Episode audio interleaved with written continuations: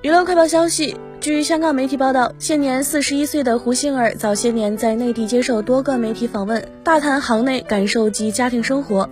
近日，杏儿亮相节目《鲁豫有约一日行》当中，初讲为母感受，更罕有的谈及了生母以致父母离异对自己的影响。作为人母的杏儿坦言，至今仍不理解母亲为何舍子女而去。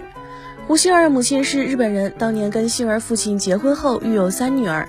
在杏儿七岁时，母亲遗下三姐妹离开家庭，杏儿由父亲带大。她亦曾表示跟生母关系疏离。在节目中，杏儿至今仍对父母的离婚耿耿于怀，坦言在母亲立场不能理解当时生母的决定。